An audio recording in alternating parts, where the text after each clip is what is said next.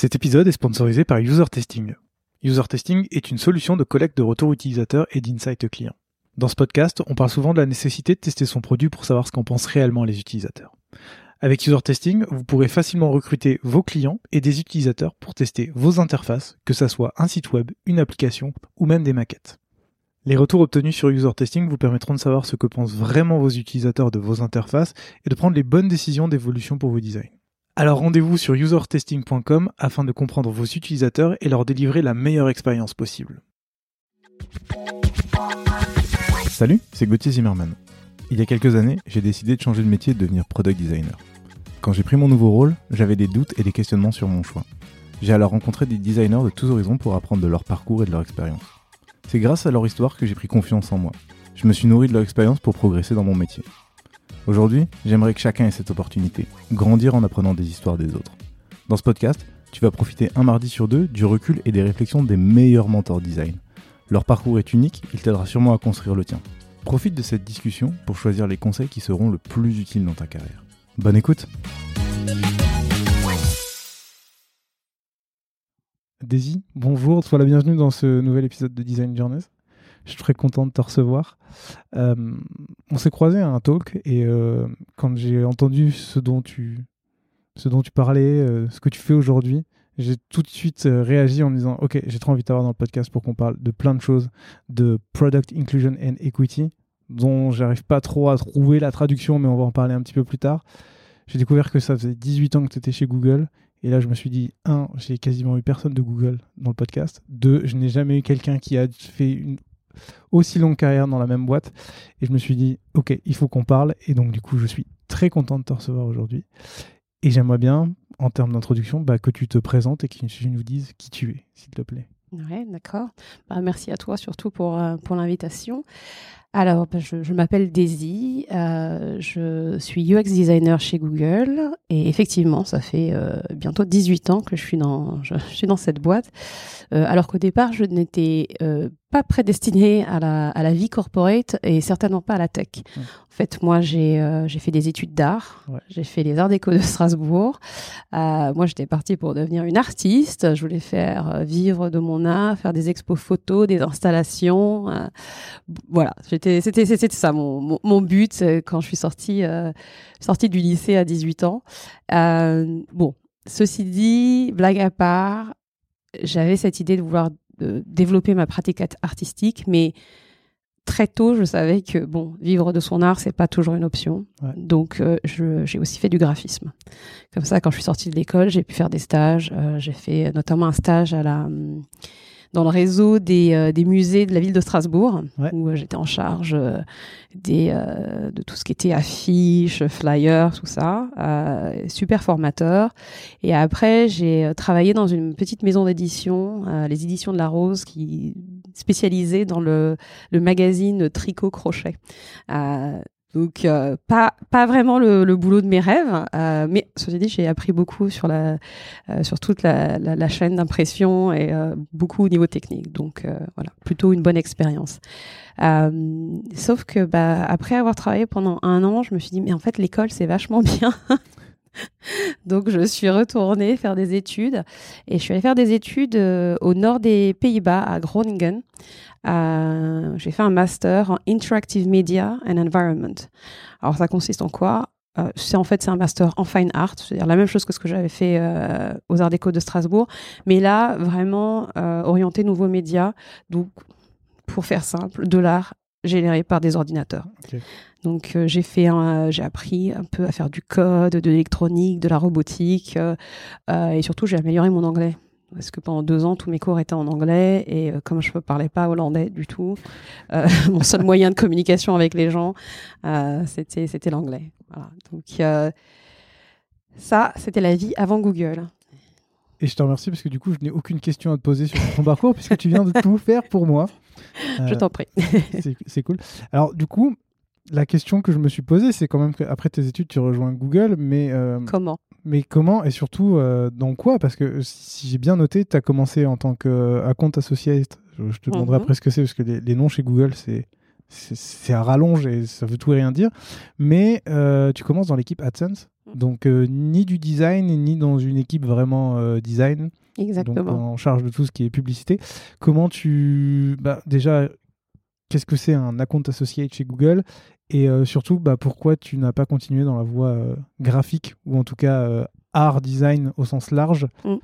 tout de suite après, après ton master? Bah, Effectivement, retour de master, retour en France. Ouais. j'ai un portfolio qui est plutôt correct. En plus, j'avais bossé en freelance, donc j'avais j'avais pas mal d'expérience. je n'étais jamais appelée en entretien.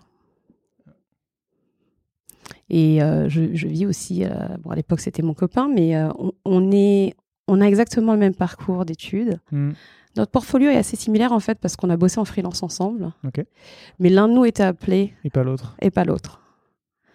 Je ne vais pas m'étendre sur le pourquoi. je pense que moi, j'étais pas appelée en entretien. Et même sa lettre de motivation, c'est moi qui lui écrivais. Donc, il n'y avait pas de raison qu'il soit appelé en entretien et pas moi. Et la seule boîte qui m'a ouvert la porte, c'est Google. Ok. Euh, j'ai passé deux entretiens, j'ai été prise direct, je suis partie, euh, je suis partie à Dublin. Alors effectivement, hein, euh, AdSense coordinateur, AdSense account associate, pour moi, ça ne voulait pas dire grand-chose avant de rentrer dans, dans, la boîte. et effectivement, ça correspondait pas du tout à ce que je voulais faire, mais en même temps, il y a un moment, faut, il faut manger, il faut payer son loyer, et donc je me suis dit allez, je le tente. En plus, euh, je vais partir vivre à Dublin. Ça peut être sympa. Mais, c'est Google qui t'a proposé ce poste-là quand tu as postulé ou c'est toi qui as postulé à ce. Alors, j'ai postulé à un truc un peu général. et après, je pense qu'en fonction, des, en fonction des profils, ils nous ont orientés euh, sur le truc. Enfin, c'était quand même AdSense. C'est quand même AdSense, mais il y avait différents postes qui étaient ouverts. Et euh, voilà. Donc, j'ai commencé comme ça. Donc, plutôt en bas de l'échelle. Euh, et, mais sans vraiment savoir, en fait, enfin, évidemment, euh, pour les entretiens, j'avais regardé qu'est-ce que c'est AdSense, euh, tout ça. Mais avant de rentrer, j'avais pas, je ne savais pas exactement quoi allait consister mon travail, honnêtement. j'ai compris assez vite euh, et j'ai compris assez vite que ça n'allait pas aller du tout. Mais ça consiste en quoi du coup? Alors ça consiste en quoi? Donc le programme AdSense chez Google, c'est un programme qui permet euh, aux éditeurs web, donc si c'est un site web, tu peux héberger des pubs Google sur, sur ton site et faire de l'argent. Okay. Euh, donc moi, mon boulot, c'était de... on recevait les applications, les candidatures en fait des personnes qui voulaient participer au programme. Et il fallait qu'on vérifie déjà est-ce que cette personne existe réellement ou est-ce que c'est euh, complètement farfelu. Et euh, surtout sur le, site qu'il proposait il rentrait dans les dans les critères en fait d'éligibilité du programme et puis après aussi l'accompagnement, aider, euh, aider les éditeurs web à euh, intégrer le code sur, le, sur leur site, enfin faire un peu de, de service technique. Quoi. donc loin du design. Ouais, ce que j'allais dire, absolument rien à voir. Rien à voir. C'est pas très grave parce qu'en fait, je bah déjà j'apprenais beaucoup parce que j'améliorais mon anglais. Euh, il y avait quand même une ambiance euh, assez drôle. On était plein de jeunes qui venaient de partout en Europe. C'était un peu Erasmus mais avec un salaire. et euh, j'avoue, je me suis beaucoup amusée. Je, les, les, deux premières années, c'était très drôle. c'est aussi le début de la vie d'adulte entre guillemets. Donc donc c'était loin de mes aspirations, mais bon voilà, je, j'ai fait avec. Ceci dit, très vite, j'en ai parlé à mon manager euh, et j'ai eu de la chance parce que c'était un bon manager et la vie s'est fait de bons managers et de mauvais managers. Mais là, en l'occurrence, Yann était un très bon manager. Et je lui ai dit, euh, en gros, bah, je m'ennuie un peu, quoi. Enfin, ce qu'on fait, c'est pas créatif. Euh, en réalité, ce travail maintenant, c'est fait par des algorithmes, donc c'était pas, ça nécessite pas, pas non plus beaucoup de réflexion. Donc je lui dit, je m'ennuie, ça va pas durer longtemps cette affaire. Et euh, parce que c'était quelqu'un de malin et qui, je pense, voyait du potentiel en moi, il m'a, il m'a donné très vite euh, des, euh, un peu de graphisme à faire. Donc, dès qu'il y avait, ah, on a besoin d'un t-shirt pour célébrer tel truc, hop, je faisais le design. on organise une grosse conférence, je faisais un peu de montage vidéo, je faisais toute la com visuelle. Et du coup, ça m'a permis bah, de continuer à travailler euh, côté AdSense, mais aussi euh, à avoir quelque chose qui me, qui me permettait aussi de monter en compétences. Euh, et ce qui fait qu'un jour, quand il y a eu un poste de visual designer qui s'est ouvert côté learning and development, eh ben, j'avais un portfolio déjà assez robuste en interne pour dire, eh, regardez, c'est bon, je, peux faire ce travail. Du coup, bah, c'est ce que j'avais noté en faisant mes recherches sur, ton parcours. Et du coup, ça veut dire que à ce moment-là, comment dire, t'es es un peu un électron libre dans. Enfin, je veux dire, quand, quand tu parles de. Tu vois, Enfin, quand je vois Google, c'est une grosse boîte, je me dis qu'il y a une communication qui doit être quand même assez, euh, assez nette et claire pour tout le monde partout. Et toi, tu, te, tu fais un petit peu de graphisme dans une équipe. Est-ce que tu vis un peu ta vie dans ton coin et tu t'arranges ou est-ce que tu travaillais avec d'autres designers à ce moment-là chez Google pour... Euh, non, j'étais complètement électron libre. Alors, il faut aussi savoir que en 2000, 2006, euh, euh, les équipes de design n'avaient pas du tout la place qu'elles ont aujourd'hui chez Google. On était de toute façon, enfin même dans des, postes du designer officiel, on était, ils n'avaient pas tant que ça. D'accord. Donc, euh, donc au départ, ouais, complètement, je faisais ma petite sauce toute seule. Ce qui fait que la plupart des trucs que je faisais n'étaient pas vraiment brandés Google en réalité. je me refusais à utiliser les quatre couleurs. Donc, euh, donc ouais, donc ce que j'ai fait au début, c'était complètement hors brand en fait. Euh, donc je réalise. Mais c'est pas très grave. Personne ne sort. C'est entre nous. Non, c'est pas. Et, donc, du coup, au bout de deux ans, tu, changes de poste, c'est ça? Au bout de deux ans, je, je, change de poste. Donc, il y a ce poste qui s'ouvre. Euh, en plus, il est basé à Dublin. L'équipe est à Dublin. C'est super. Je postule. Alors, il faut savoir que chez Google, quand tu postules, tu postules comme tout le monde. Donc, tu es aussi en compétition avec des candidats externes. Euh, je passe sept entretiens. Ah ouais? Alors qu'il m'en a fallu que deux pour rentrer dans la boîte. Et là, il m'en faut sept pour euh, changer de poste. Ce que je trouve toujours assez assez fou en fait. Et, euh, et voilà, et j'ai finalement le poste et puis je, je rentre, euh, je, je, rentre dans l'équipe Learning and Development. Donc c'est l'équipe qui est en charge en fait des formations internes. D'accord. Donc pour tous les employés Google. Ouais. Alors à l'époque c'était euh, régional, donc c'était EMEA, Europe, Middle East, Africa. Et du coup toi ton rôle c'est quoi? Mon rôle c'est graphiste et je fais des PowerPoint Oh, super. Je, fais, euh, je fais des icônes, je fais des logos. Euh, ouais, les, les, gens ils viennent, ils disent oui, alors euh, on, on a tel cours qu'on va mettre en place, on a besoin d'un PowerPoint, d'un petit fascicule qu'on va donner aux participants.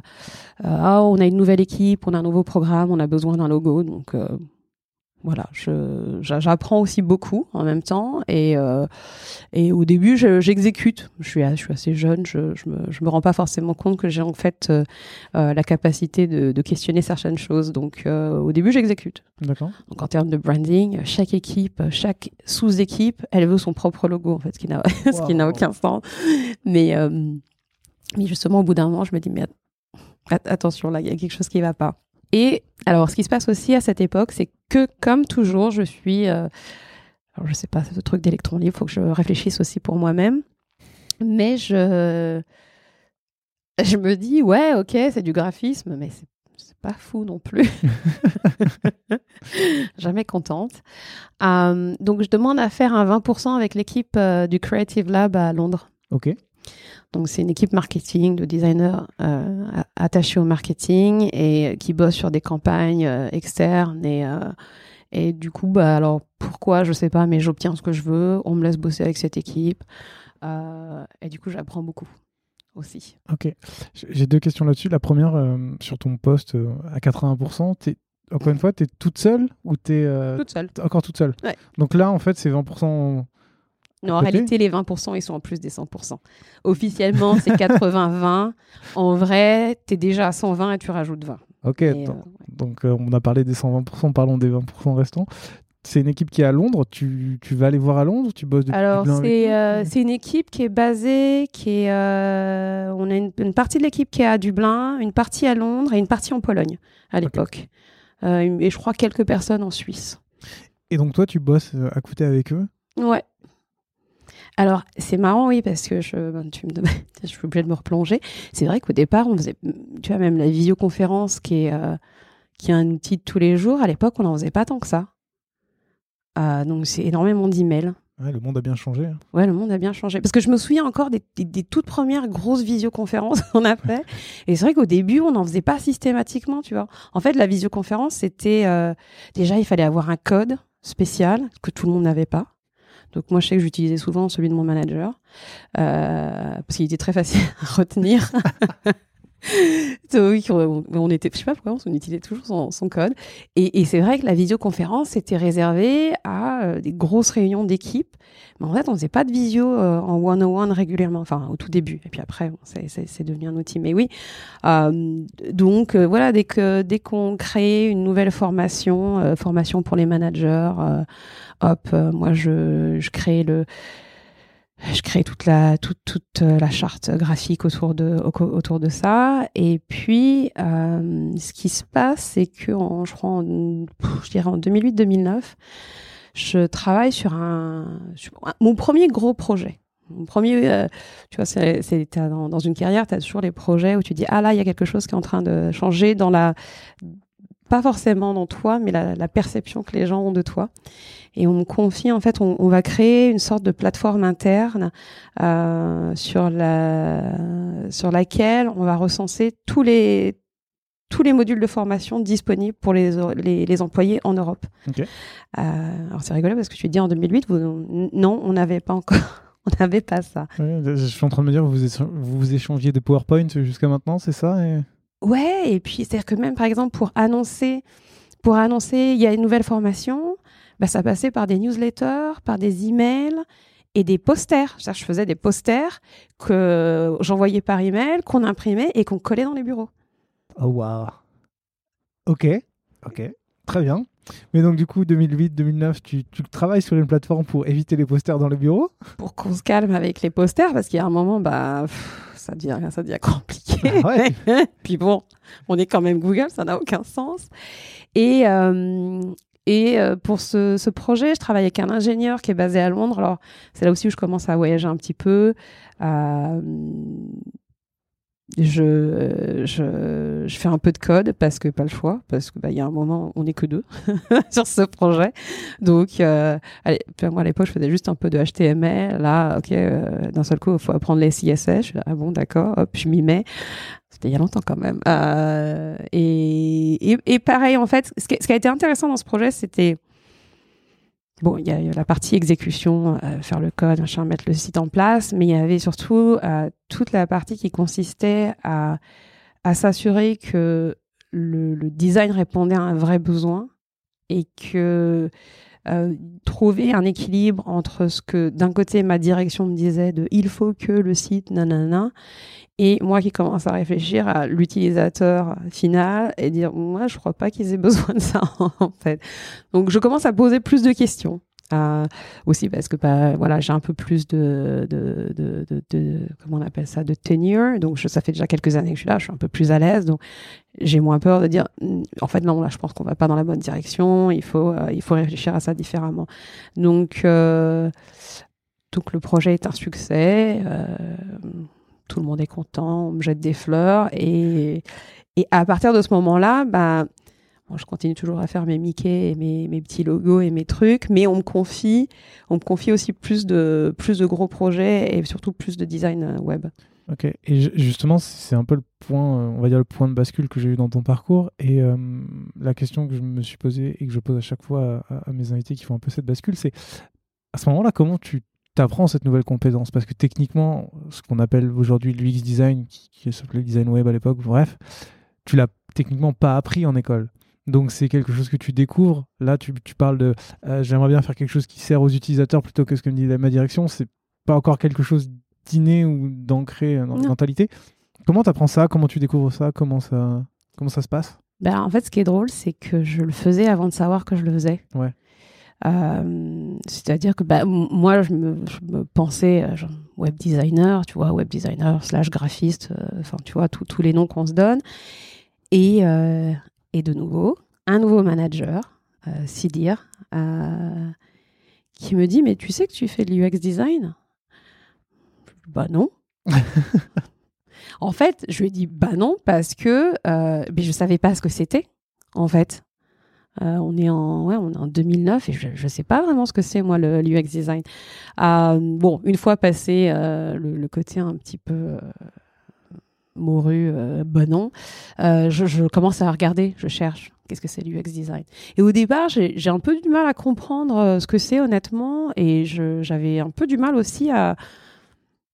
Je me voyais, je, je, je, trouvais que ça correspondait pas tout à fait à ce que je faisais, mais c'est normal en fait puisque je n'avais pas encore euh, les compétences pour le faire. Euh, mais bon, je me voilà, je, regarde et puis je me dis ok, peut-être que c'est ça que je fais, je vais. Et surtout au début, je me disais non, moi je fais de user interface, je fais pas user experience parce que je, je pensais vraiment être juste dans la surface. Euh, parce que je crois, enfin, il y, a, un côté quand même assez. C'est quoi le mot que je cherche? Pas, c'est quoi quand tu dis pas concret un, peu intangible en fait. Un peu intangible du côté UX que je j'arrivais pas à voir donc voilà ça me parlait pas.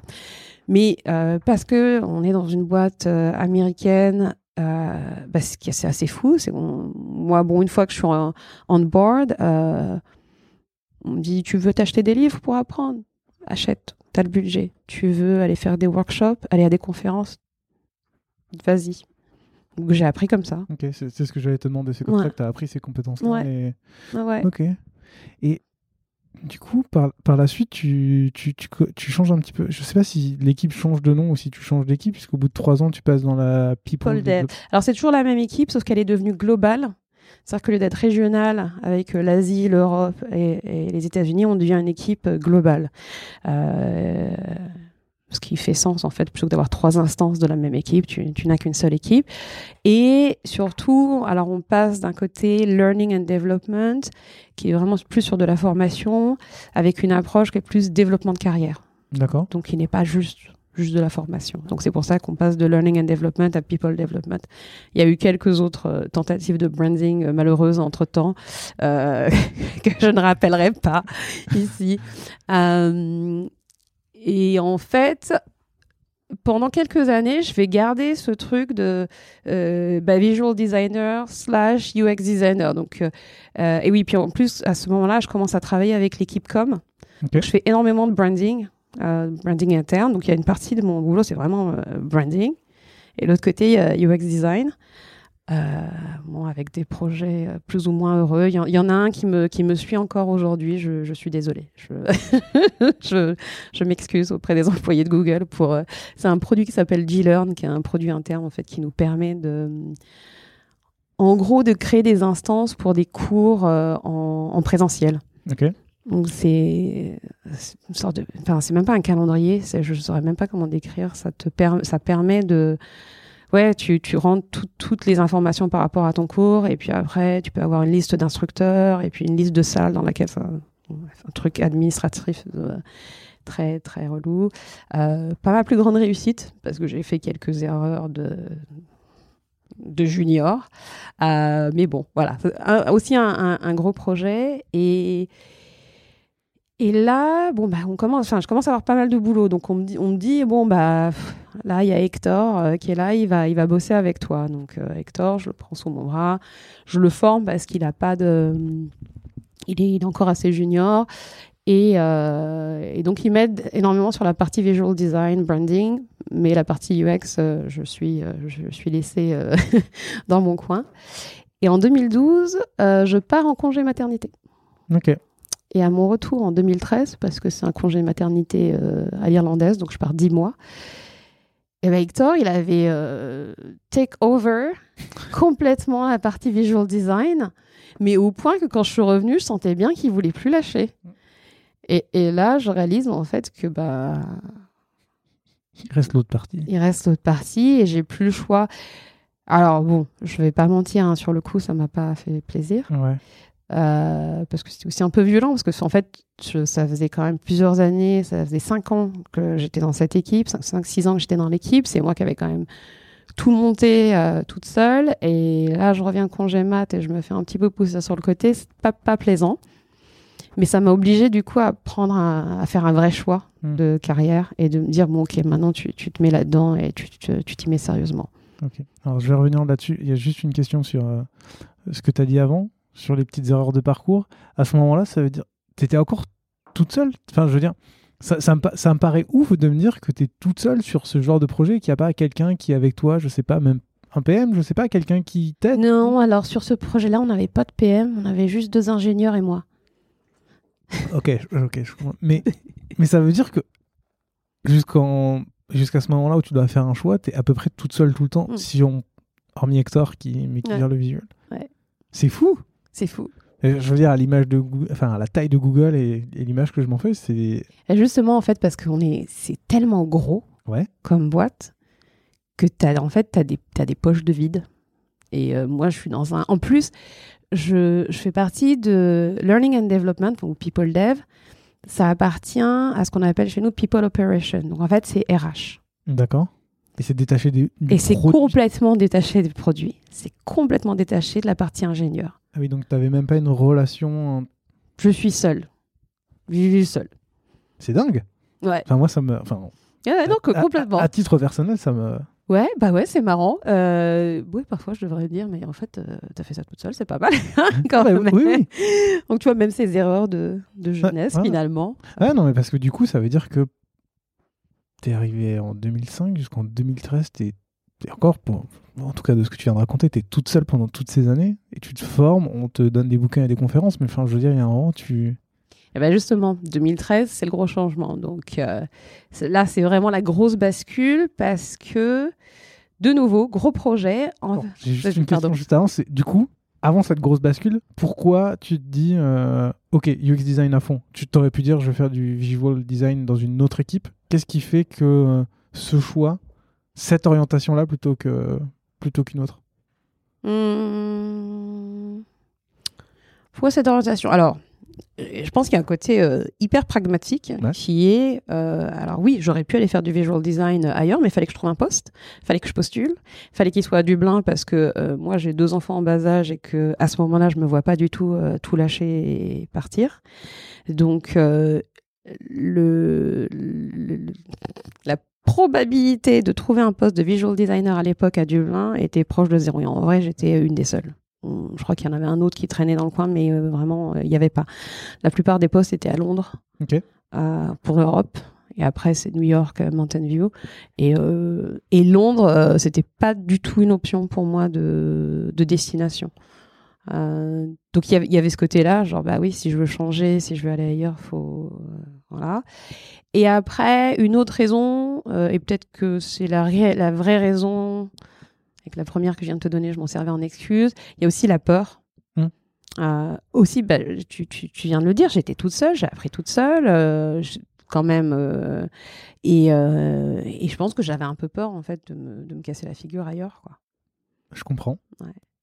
Voilà. Et, et donc, du coup, on reboucle sur le gros projet dont tu voulais me parler. Voilà, donc le gros projet de 2013, eh ben, la plateforme que j'avais créée pour l'Europe, et ben là, elle devenait mondiale. Elle devenait mondiale, et puis surtout, là, on avait une vraie équipe. On avait deux PM, on avait des ingénieurs, et il y avait des UX designers basés, euh, basés à Mountain View, des vrais, eux, avec, euh, avec des formations en HCI, en Human Computer Interaction. Et, euh, et donc, moi, je, je rentre dans ce projet parce que je suis aussi là pour amener euh, la voix de mon équipe.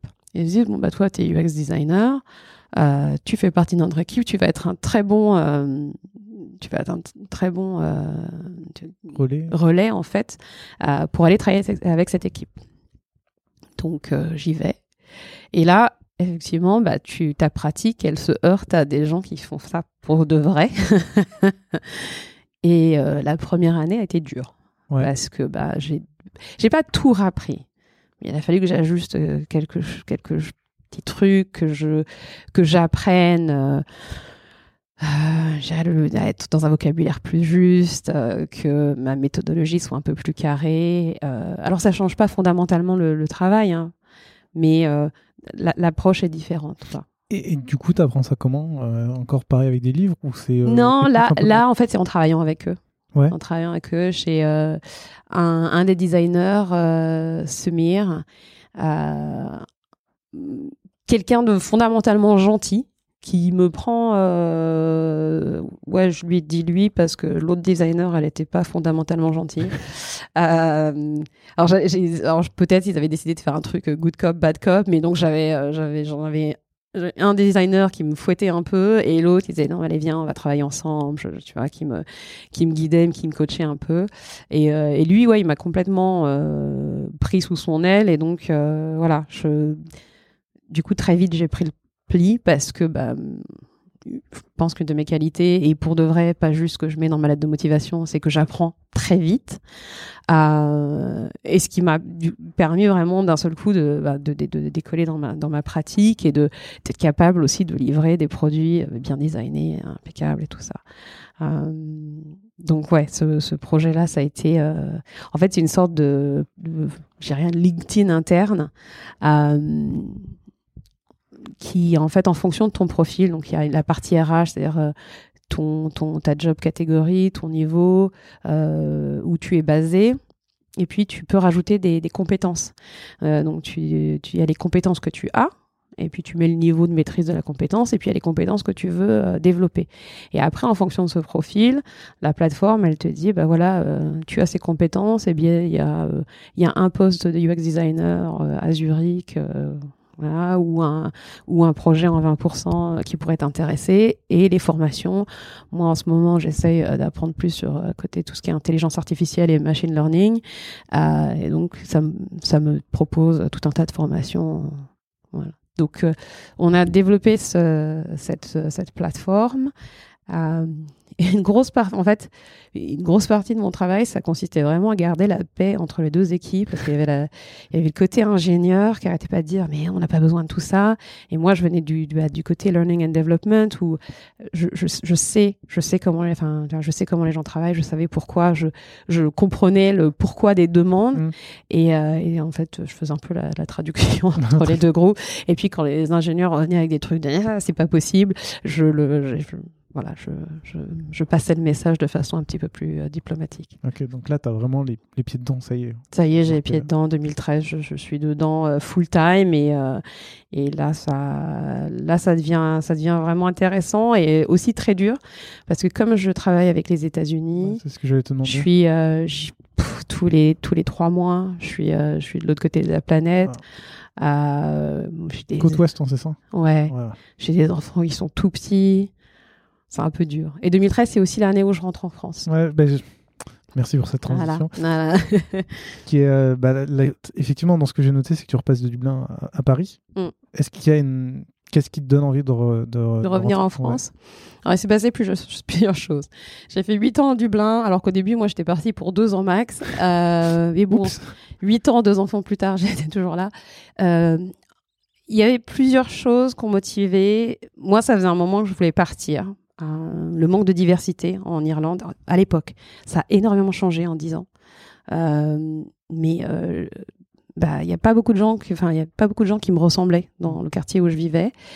Et, et le climat, c'est juste pas possible. Moi, ce niveau de pluie et de, alors il fait jamais très froid, mais il fait jamais très chaud non plus je trouvais, honnêtement, je trouvais que c'était dur.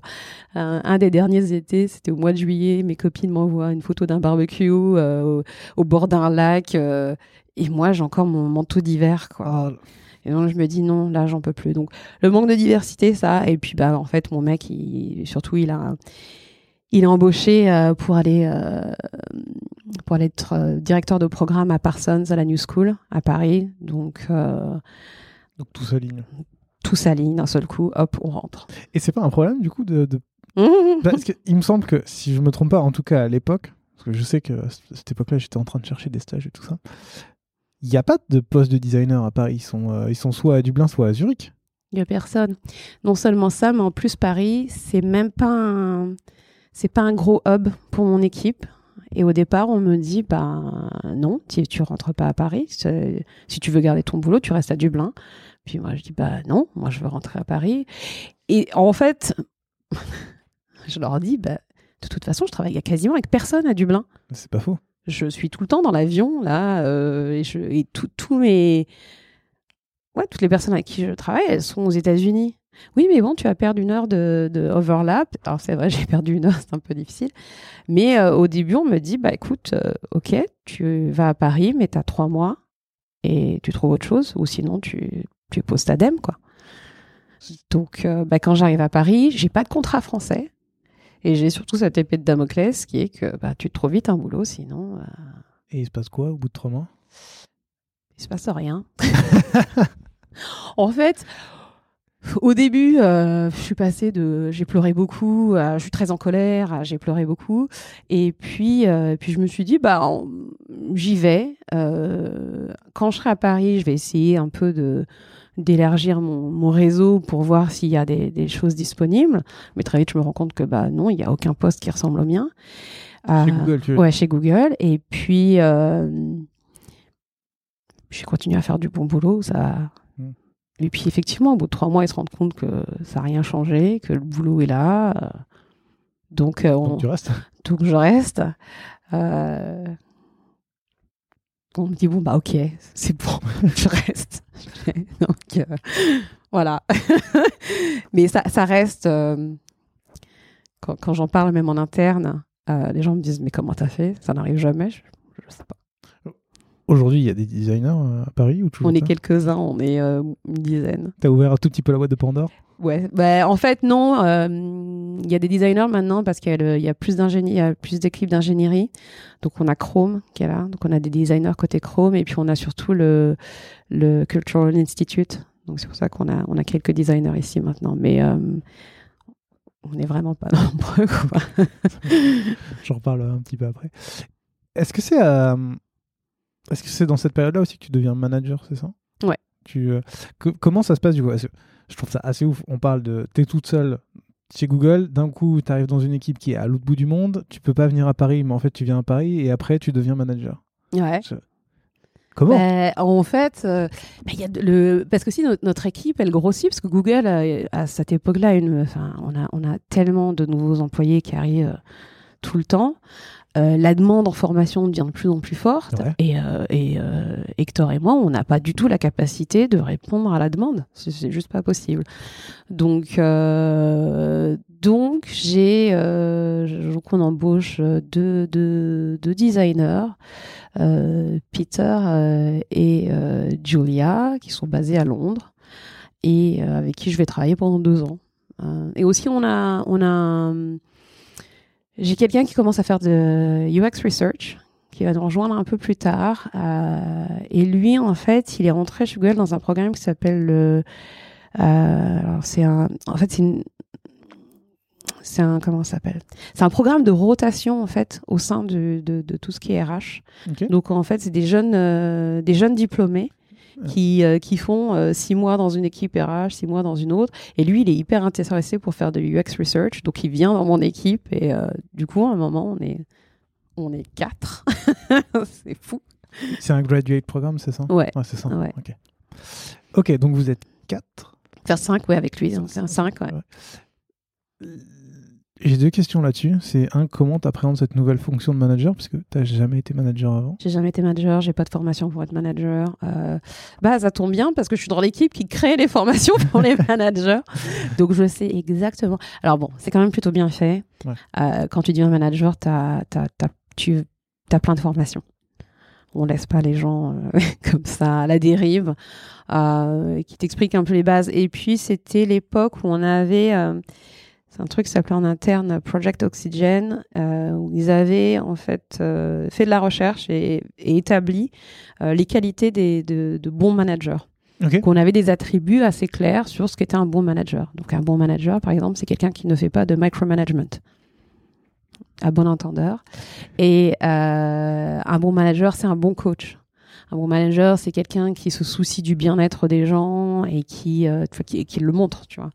Donc j'ai quand même j'ai voilà j'ai des guidelines, j'ai moi ma manager qui m'accompagne, euh, mais c'est c'est pas simple hein, comme boulot quand même. C'est un peu euh, et en- enfin moi je trouve que c'est un travail qui est assez fascinant et qui est assez enrichissant quand ça se passe bien. Quand ça se passe pas bien, voilà, moi je voilà. Ça s'est passé comment pour toi? Ben, en fait, j'avais 50-50. J'avais 50% où c'était c'était cool. je- je- voilà, j'avais quelqu'un, des, des gens qui vraiment qui évoluaient ou euh, ou tu vois, ça roulait. Ouais. Et d'autres, je disais, mais pourquoi? Qu'est-ce qui se passe? Euh, bah, Souvent parce qu'en fait, les gens sont frustrés. Et puis, bah, la frustration, euh, elle peut être exprimée qu'auprès de ton manager. Hein, T'as personne d'autre, donc euh, tu deviens un petit peu le Le punching ball? le punching ball et je, je, je, je n'aime pas ça. Euh, on, une chose aussi, un des principes qu'on a, c'est que bah, on rappelle aux gens, enfin, ta carrière, elle t'appartient en vrai. Alors ton manager, son boulot, c'est de, c'est de t'apporter le soutien dont tu as besoin, mais, mais ta carrière elle t'appartient. Donc, euh, donc quand on a des gens en face qui savent pas tout à fait, enfin qui, en fait, qui sont plutôt drivés par une forme de frustration plutôt qu'une envie, c'est très très difficile de, de, gérer. Et en jeune manager euh, sans expérience, j'ai peut-être pas toujours eu les bonnes euh, les, bonnes réactions. J'ai fait de mon mieux. J'ai fait de mon mieux. Moi, je l'avais, je leur avais toujours placé. Je leur disais, moi, je me, je me perçois comme le comme une sorte de, de shit umbrella. C'est-à-dire que moi, mon rôle, c'est de vous protéger de toutes les shitstorms qui peuvent euh, vous tomber dessus. Donc, je, fais, je suis là pour faire tampon, en fait, et pour que vous puissiez vous, vous, euh, vous concentrer sur votre boulot. Ce qui vient aussi euh, compliqué quand on commence à, à manager, c'est qu'on ne fait plus, on n'exécute plus. Très bien. Vraiment, la question que je voulais te poser, c'est comment ça se passe la transition de contributeur, contributrice individuelle, même, désolé, manager bah, C'est dur. C'est dur parce que le, le, management me prend énormément de temps. Donc j'ai encore quelques projets hein, à moi. Mais je, 120%, 20% Mais euh, quand tu dois lister, lister tes outputs, tes accomplissements, enfin, j'arrivais en fin de semaine, je disais, mais j'ai fait quoi? Hmm. J'ai fait des réunions, j'ai fait des réunions, je leur ai parlé, je les ai coachés, mais moi, qu'est-ce que j'ai produit? Rien. Euh, honnêtement, ça s'est passé un peu dans la douleur. J'étais perdue. Hmm. J'ai mis un peu de temps à me dire, bah, voilà, maintenant, c'est ça ton rôle et, euh, et c'est OK, en fait, de plus être juste dans la, dans la production. Euh, et puis aussi, ce qui est très intéressant, c'est quand tu te retrouves à manager des gens que tu, qui sont tellement brillants, tu te dis, mais moi, je suis pas aussi bonne que ça. Je... Surtout, tu vois, en visual design, j'avais des gens qui. Hein, je, regarde, je regardais ce qu'ils produisaient. Je mais moi, je n'ai pas ce niveau de, de polish et d'exécution. Et, euh, et tu l'appréhendes comment, ça? Enfin, bah, euh, Au début, un peu la panique. Et puis, en fait, très vite, je me suis rendu compte que bah, j'avais d'autres qualités et que c'était OK et que ça faisait peut-être partie euh, de l'évolution euh, naturelle des choses. Euh, parce que par contre, je pouvais pas les envoyer en réunion avec certains stakeholders parce qu'ils allaient, ils allaient revenir avec la moitié des informations et ne pas forcément avoir challengé les, euh, tu vois, certains sujets. Et ça, moi, je peux le faire. Mm. Euh, après, voilà, je, je, bah, je pense que voilà, c'est aussi le moment où il y a un petit shift mental qui se qui sait, il se dit bon bah moi je suis pas capable de créer des illustrations comme eux qu'ils font, mais euh, mais euh, je, je communique bien, je, je sais influencer, euh, voilà, je sais emmener des gens derrière un projet, je euh, je, suis capable d'avoir euh, une bonne communication jusqu'à un VP level pour expliquer les, besoins et ce qu'on fait et comment les choses avancent. Je sais planifier, je sais organiser, mettre en place des process. Voilà alors c'est moins créatif, mais du coup, ça permet, ça permet aux créatifs, eux, de faire euh, déjà leur travail. Et puis, la finalité quand même, est que le produit, il est livré et il correspond aux attentes. Et euh, voilà. Donc, euh, ouais, c'est pas un shift très, très, très, très simple. bah, J'imagine. Et du coup, ça te manque pas trop de, de plus être dans, oh bah si, oh bah complètement. Donc euh, dès que dès qu'il y a un petit truc qui traîne, je prends. prends. Ouais. Mais je le fais encore un peu hein, euh, en réalité, euh, parce que parfois ça te ça permet de débloquer. C'est, je me dis, je commençais ma journée par faire un petit design de poster et puis comme ça après, voilà, je mais mais euh, oui, non, je, leur vole des petits trucs au passage quand même. Parce qu'aujourd'hui, tu manages encore? Non, je manage plus, mais je suis aussi moins. Enfin, je suis pas moins dans un truc moins, créa... enfin, moins créatif. Si, c'est créatif, mais euh, je suis plus dans la stratégie que dans l'exécution. Ok. On y viendra. On va y venir. euh, Est-ce que aussi, parce que là, je comprends vraiment ce que tu quel est ton rôle dans l'équipe et ce que font, euh, bah, ce que font les autres membres de ton équipe?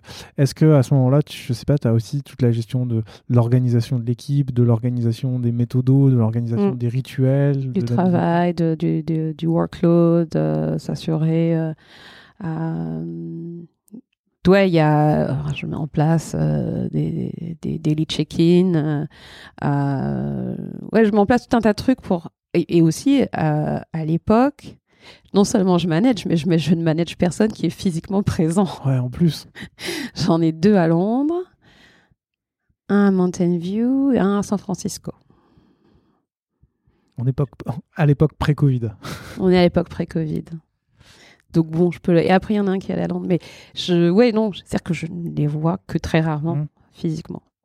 Ça doit être super compliqué de créer une cohésion d'équipe aussi, parce que. Alors, euh, je suis pas du genre à faire. Euh, je suis trop bonne en ça, en ça, mais c'est un truc. Je suis assez forte. Ok. Je et parce que ça fait. En fait, j'ai commencé à travailler avec des gens en distanciel bien avant que ce soit. Euh, Quelque chose. thing. Et je suis assez. Euh, c'est quelque chose qui. Alors, je dis pas que c'est facile, mais c'est quelque mm. chose que je fais assez naturellement, de créer de la cohésion, même en étant loin. Mais du coup, comment tu fais ça? Il y a des trucs, tu vois, des trucs bêtes. Tu mets en place un chat. Euh, sur le chat, tu t'assures, euh, tu t'assures que tout le monde est là. Euh, je fais des check-ins régulièrement. J'avais des check-ins réguliers individuels, en équipe. Quand je, quand je m'adressais à cette équipe, j'essayais aussi de, de, laisser la place à. Enfin, c'était pas hyper structuré, mais après, je suis pas quelqu'un de très structuré.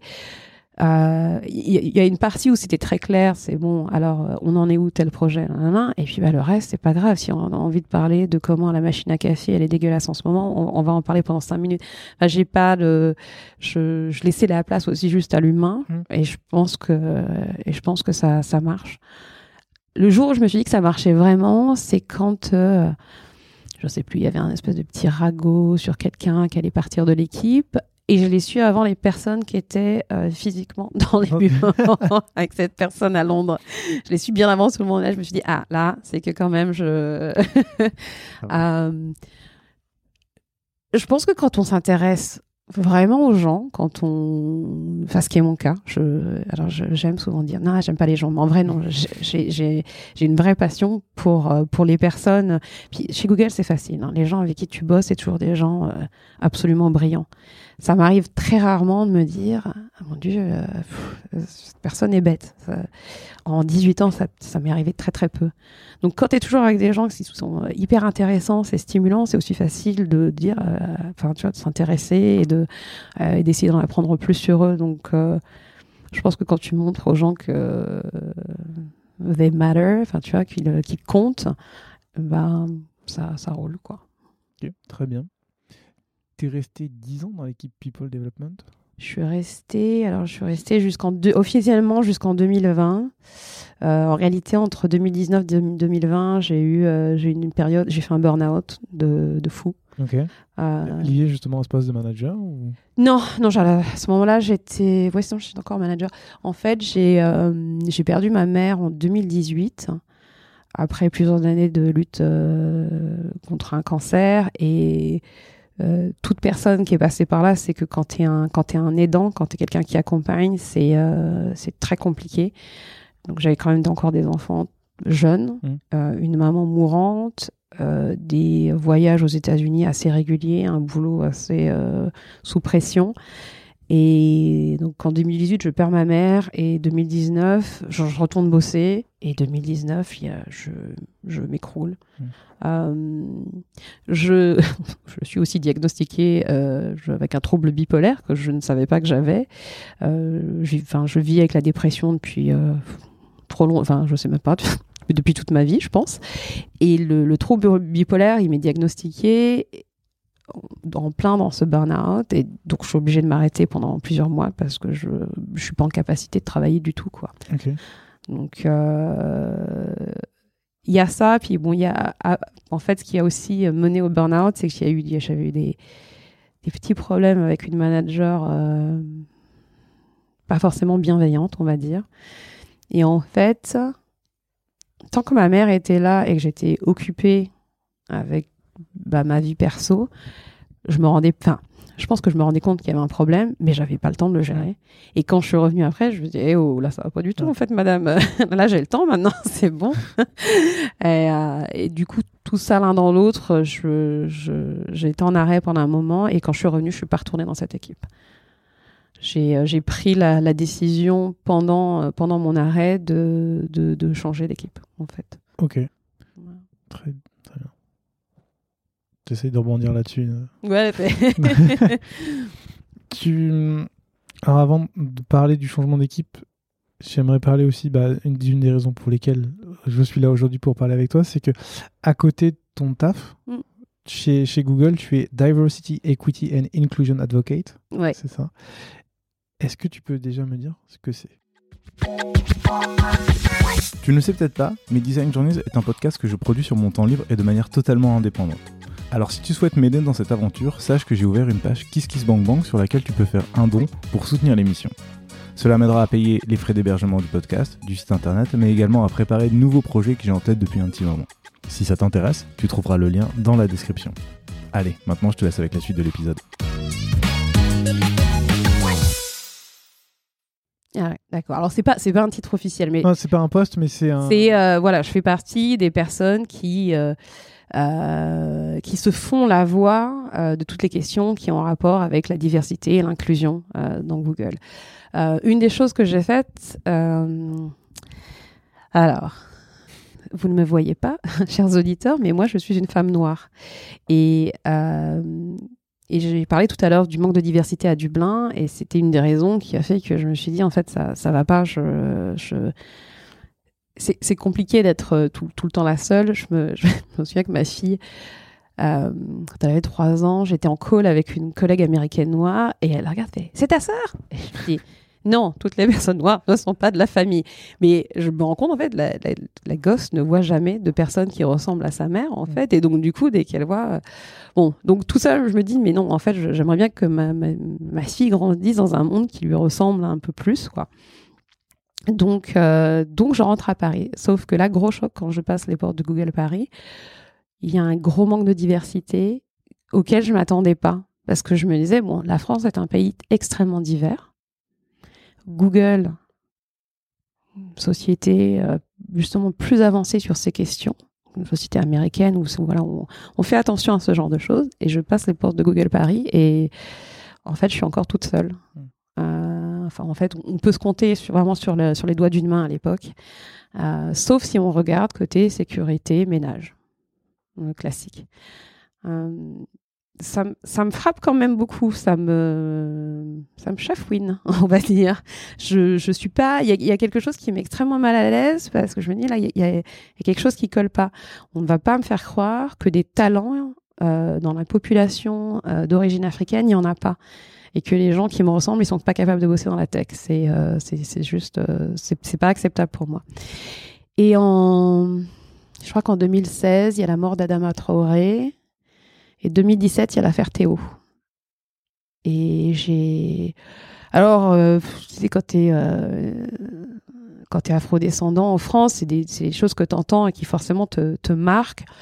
Euh, très tôt, on apprend à les à les glisser sous le tapis et, voilà, hein, tu, vas travailler, euh, ça c'est personnel et tu le laisses à la porte. Et je regarde mes emails et j'ai un collègue américain euh, qui m'écrit, collègue noir américain, ce qu'on en fait, on a, dans le sein de Google, on a ce qu'on appelle des Employee Relation Groups, ce sont des groupes d'affinité, dont le Black Googler Network. Euh, je, vais expliquer un peu pour que les gens n'aient pas peur. euh, ce n'est pas du communautarisme. Attention. Mais donc, j'ai ce collègue de, BGN, du Black Googler Network, qui m'écrit en disant Je vois ce qui se passe en France en ce moment. euh, comment ça va? C'est pas trop dur Et là, donc, je m'effondre. Je me dis Ah, donc, donc là, tous mes collègues français qui savent, hein, parce que eux, ils ont les infos, ils savent très bien ce qui se passe personne se dit ah c'est vrai que cette personne euh, peut-être serait concernée donc personne n'en parle. Mais par contre quelqu'un qui est de l'autre côté du monde il va se soucier de mon bien-être. Je me dis bon en fait euh, un des gros avantages de ces groupes c'est de créer un espace qui soit un espace de parole pour les personnes concernées. Euh, c'est aussi un espace qui permet de porter certains sujets comme par exemple le manque de diversité euh, parce que malheureusement, si on s'organise pas nous, personne va le faire. Il y avait personne qui était en train de travailler avec la direction de Google France sur le manque de diversité à l'époque. Donc, euh, bah, je me dis, bah, ok, on est cinq, mais je vais créer un chapitre du Black Googler Network euh, en France, à Paris. Et c'est à partir de ce moment-là où j'ai commencé à être beaucoup plus vocale sur, sur les questions de diversité et d'inclusion. Et euh, aussi, à, à- enfin, j'ai participé à, d'autres programmes. Je suis aussi devenue euh, euh, formatrice pour des deux, deux, il y avait deux formations internes. Un, c'était euh, Allyship 101, donc comment devenir un bon allié en fait pour toutes les causes euh, qui ont à voir avec la diversité, et un autre en fait qui était vraiment ciblé sur les managers pour pour les aider à se comment dire à se défaire de leurs propres biais et à être plus inclusifs euh, avec leurs équipes. Euh, donc c'est à partir de ce moment-là que ce travail en fait euh, d'advocacy, de, vraiment de, porter ces sujets, il a commencé. Très bien. Et euh, est-ce que c'est euh, est-ce que c'est ça qui t'a donné envie, en particulier une fois que tu as, fini ton, ton job précédent et que tu es revenu chez Google, qui t'a donné envie de rejoindre l'équipe Product Inclusion and Equity Ouais. Alors c'est marrant parce qu'en fait parfois tu t'en rends pas compte sur le coup, mais la, la- la vie s'aligne quand même assez bien. Mm. Donc 2017, je, je lance le Black Googler Network. Euh, je suis assez énervée. hein. Je lis Césaire, je lis Fanon, je, je suis, je suis. J'ai grandi. Je suis arrivée en France en 1983 euh, dans une toute petite ville du fin fond de la France, à Clamcy dans la Nièvre. Euh, ma mère et moi, on était les premiers Noirs qui débarquaient dans cette ville. Euh, autant dire que l'expérience n'a pas été des plus joyeuses. Les gens étaient curieux dans le sens malsain de ah mon dieu il y a des noirs. Enfin moi à l'école les, enfants me touchaient puis regardaient leurs mains pour voir si la couleur partait. En 1983 donc Mon Dieu. Donc euh, voilà, moi j'ai grandi dans cette France-là, mais aussi avec le truc de fallait s'assimiler, il fallait surtout pas rappeler euh, nos origines, il fallait euh, faire mieux, et puis surtout on parle pas de racisme, on n'en parle jamais. C'est important parce que si on en parle, je sais pas trop les générations d'avant en fait, pourquoi il fallait pas en parler? Je pense qu'il fallait pas faire de, fallait pas faire de vagues, fallait se contenter de ce qu'on nous donnait. Donc moi j'ai grandi là-dedans et en fait à partir de 2017 je commence à lire, je commence à, m'instruire sur la question, et puis, et puis je commence à déconstruire tout un tas de trucs, en fait. Je me dis, mais, mais en fait, cette prof de maths, peut-être elle était raciste. Donc, pour la blague, j'avais une prof de maths euh, en troisième. En troisième, j'ai décidé que j'irais faire un bac à appliqué euh, dans le lycée à côté de chez moi.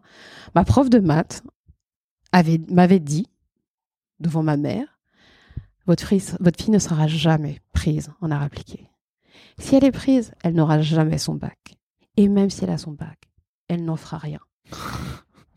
Super encourageant. J'ai 14 ans. Pourquoi la dame, elle m'en veut comme ça? À l'époque, je me disais qu'il y avait quelque chose de fondamentalement mauvais en moi pour que cette personne se dise que je ne ferai rien de ma vie.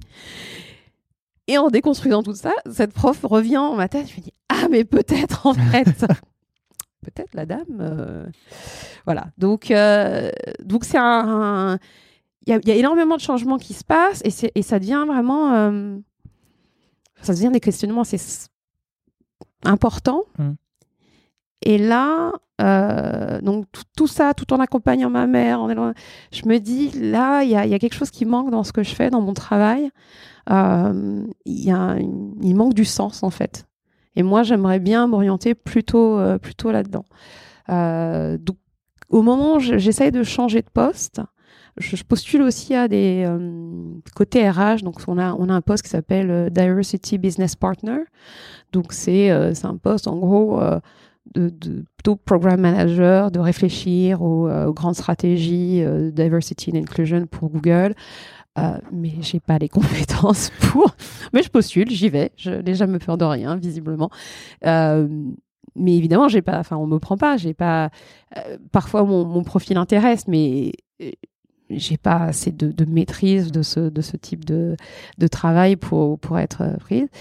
Et, juste avant que je fasse mon burn-out, je suis aux États-Unis dans une grosse conférence justement avec toutes, les, tous ces, toutes ces ERG, donc ces Employee Relation Group.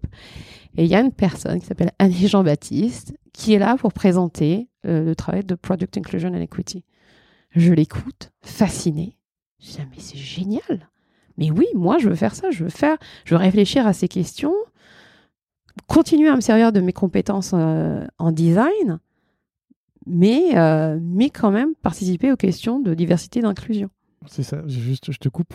Vu que tu as eu de l'explication et tu es en train de nous le dire, est-ce que tu peux nous expliquer dans la foulée ce que c'est que euh, l'équipe Product Inclusion and Equity? Parce que il y a une page Google qui est hyper bien faite. Ouais. Mais euh, ça reste très. Alors, Product Inclusion and Equity, c'est quoi exactement? En fait, le, la mission de Google, c'est d'organiser les informations à l'échelle mondiale dans le but de les rendre accessibles et utiles à tous. Sauf qu'en réalité, le à tous, pendant longtemps, euh, il n'était pas vraiment universel, ce à tous. On ne réfléchissait pas vraiment à qui était, qui, qui, y avait dans ce tous. Et la, mission de mon équipe, justement, c'est de, euh, de s'assurer que tous les utilisateurs soient inclus dans nos produits, dans la façon dont on développe nos produits, et qu'ils aient, euh, et que chaque type d'utilisateur, en fait, ait une expérience qui soit euh, la meilleure. Euh, ce qu'on fait, c'est qu'on met au centre du développement produit la parole des communautés qui ont été marginalisées et historiquement, enfin ignorées en fait de la tech.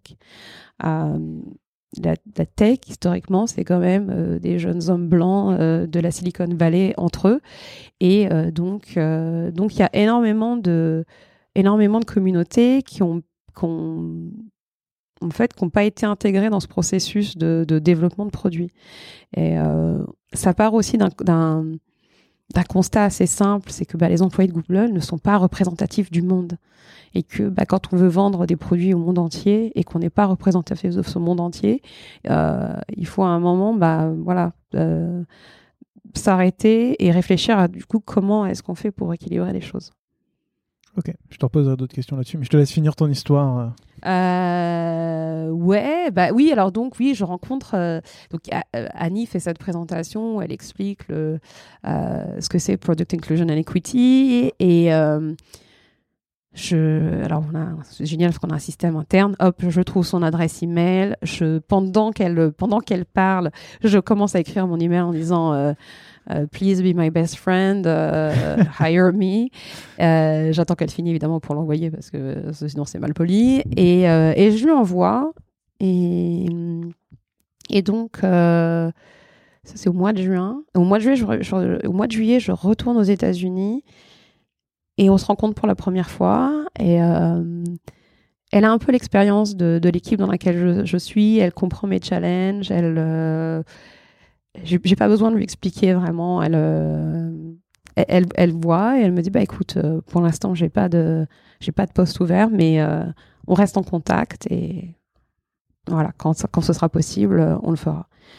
Et, et donc bah, quand je suis en quand je suis en arrêt en fait, je la je la recontacte en me disant écoute là c'est vraiment plus possible, je veux, je ne veux pas retourner dans je veux pas retrouver dans, dans, mon équipe d'avant pour plein de raisons. Et puis, là, en fait, c'est aussi vraiment, c'est ça que je veux faire. Je veux. Et, main, et, ce, qui est, ce, qui est, ce qui toujours très drôle, c'est que une fois que j'ai réalisé que c'est ce que je voulais faire, je voulais plus rien faire d'autre.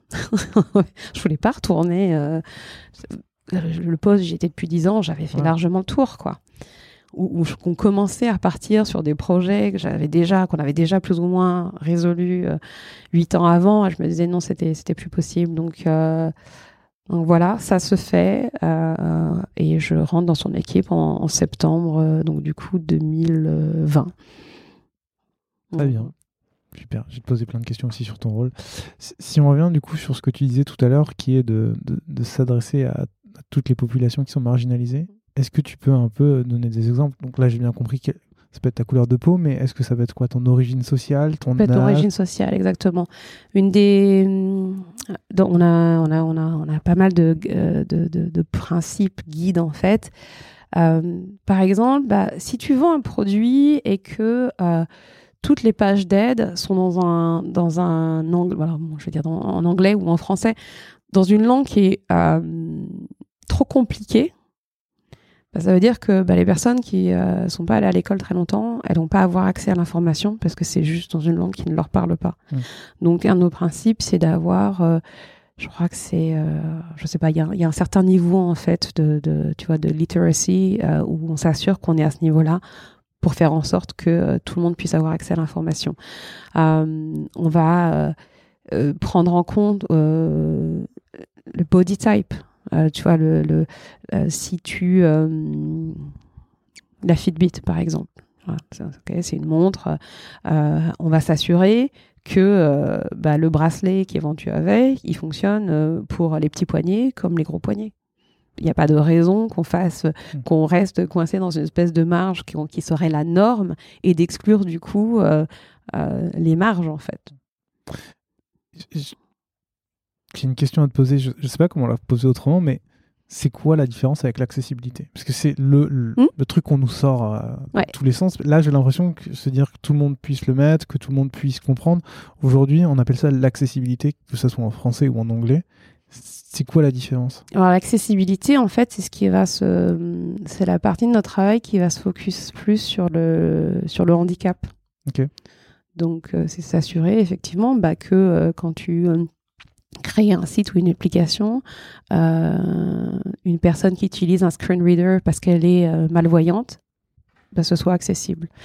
Euh, si tu as des, des vidéos, qui est des captions pour que les malentendants puissent aussi avoir accès au contenu. Ça, c'est la partie accessibilité. la partie Product Inclusion and Equity, c'est de, de, de prendre en compte tous les aspects de ce qui fait un individu. Donc ça va être effectivement ses origines sociales, sa culture, sa langue, euh, sa religion, euh, sa couleur de peau, euh, son orientation sexuelle. quand tu crées un produit et que, par exemple, tu, tu peux choisir un pronom, quel pronom tu vas proposer? Il, elle seulement? Et du coup, on, met en marge toutes les personnes non binaires. Euh, voilà. Euh, alors sur les, en France, euh, à chaque fois, je dois remplir un, questionnaire en ligne et on demande sexe, femme, homme. Enfin, on est en 2023 et il y a encore que, il y a encore que deux options. Voilà. Donc ça, c'est les, choses auxquelles, auxquelles on, voilà, on, on va penser. C'est c'est un principe qui est vraiment intéressant dans le, design, je pense, c'est que quand tu designs pour la marge, en fait, tout le monde bénéficie. C'est un bénéfice pour tout le monde. Le, en anglais, ils ont ce qu'on appelle l'effet le, de, euh, the curb effect. C'est, tu sais, sur le, les trottoirs, mhm. alors je ne sais pas comment ça s'appelle en français, mais le, trottoir, il y a un, un petit dénivellement, dénivellement ouais. Au départ, ce dénivellement, il est, il a, en tout cas aux États-Unis, ça avait été créé pour les personnes en fauteuil roulant. Ouais. Il y a des activistes euh, en Californie qui allaient la nuit euh, péter les trottoirs pour installer, euh, pour installer ça parce que bah, les autorités ne le faisaient pas. Et du coup, bah, quand tu étais en fauteuil roulant, tu, tu n'avais pas d'autonomie. mais en réalité, tout le monde l'utilise. Tu as une poussette, t'en as besoin. T'as un vélo, t'en as besoin. T'as un livreur, t'en as besoin. T'as une valise, t'en as besoin. Et c'est-à-dire que même, il y a des recherches qui démontrent que même euh, les, euh, les, piétons qui n'ont rien, ils vont, euh, ils vont plutôt préférer traverser à ce niveau-là plutôt que d'avoir à descendre une marche.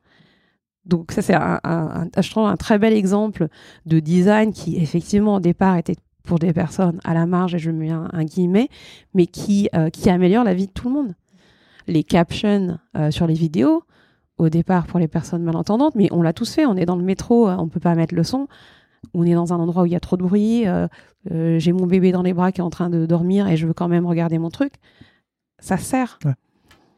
Je me permets de dire que je vais mettre dans, la description, c'est Microsoft qui a travaillé là-dessus, qui a fait un super, enfin un super. IBM aussi, ils sont, ils sont très très bons. Donc je regarderai celui-là aussi, mais effectivement je digresse et je parle de ma vie, mais euh, dans ma boîte, tu vois, quand on parlait justement, euh, je pense à tort, je ne parlais que d'accessibilité, mais où on disait, par exemple, nous, on s'adresse à des jeunes parents, donc des jeunes mamans qui, tiennent un enfant, et on disait, si tu conçois l'app pour quelqu'un qui a un bras en moins, en fait, tu. Et ça marche pour celle qui, a un enfant dans les bras? C'est ça Et c'est. Pardon. Et c'est euh, vrai, ouais, c'est vraiment important de se dire que, que c'est des améliorations qui sont euh, bénéfiques pour tout le monde. Mm. Enfin, on, le voit même sur. Euh, j'essaie de trouver d'autres. Euh, alors, Google a sorti euh, l'année dernière le, Pixel 7 Pro avec tout ce travail de Real Tone. Donc, c'est une technologie qui permet de capturer les, les, tonalités de peau de façon très réaliste. On, a, on a travaillé pour s'assurer que tout type de peau soit capturé. si tu regardes l'histoire de la photographie, pendant longtemps, les peaux noires ça ça fonctionnait pas quoi. Mmh. Bah, tu as eu as eu pas mal de sujets comme ça où les IA en fait faisaient en sorte que la peau était blanche enfin blanchissait la peau blanchissait la peau toujours on va on va essayer de euh, et donc en, faisant ça on, on, nie l'existence de personnes les mmh. personnes à peau foncée elles existent et en améliorant la caméra pour capturer tous les types de peau bah, on a juste une caméra on a juste un appareil photo qui est vachement plus performant et ça et c'est bien pour tout le monde donc euh, voilà mmh. Super. Je, vois sur quoi vous travaillez, je vois à peu près comment vous travaillez, mais est-ce que, est que tu peux m'expliquer, encore une fois, parce que Google c'est énorme, il y a des produits partout. Je me dis, euh, déjà combien vous êtes dans votre équipe? On n'est pas nombreux. on n'est pas nombreux du tout. Euh, en fait, nous, on va travailler euh, de, façon horizontale, c'est-à-dire qu'on appartient à aucune équipe produit. On travaille. on a aussi des, donc nous, on est l'équipe Central Product Inclusion and Equity. Il y a des équipes Product Inclusion and Equity qui existent dans certaines business units. Donc euh, on a des équipes partenaires. Bon, nous tous, on n'est pas, euh, par rapport à l'échelle de la boîte, on n'est pas nombreux. Euh, donc justement, une des choses qu'on fait, c'est comment on éduque les gens pour que ça, ça fasse partie en fait de leur pratique du design et de leur pratique de, conception de produits. Euh, comment est-ce qu'on automatise une partie de ce travail? Euh, donc on, essaye, on essaye de, se rendre un petit peu euh, redundant et inutile, mais, mais l'idée c'est que plutôt que d'avoir des équipes qui se focalisent dessus et qui sont comme on est comme une équipe en fait de consultants internes, c'est que les gens apprennent et que c'est pratique de, en fait pour l'instant, toutes les équipes produits ne le font pas. Hmm. Mais, mais, comment vous faites pour... Euh, tu vois, j'ai l'impression que euh, cette partie-là, c'est un peu ce qu'était la, la, user research il y a encore quelques années. Hmm. C'est-à-dire que les gens ne le faisaient pas, tu étais obligé de venir les voir.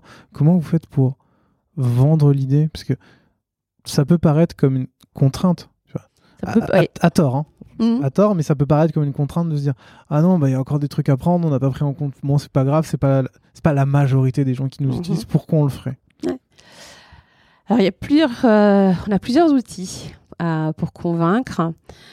Euh, un outil, c'est le risque. Mhm. Qu'est-ce qui se passerait si vous ne faites pas ce travail?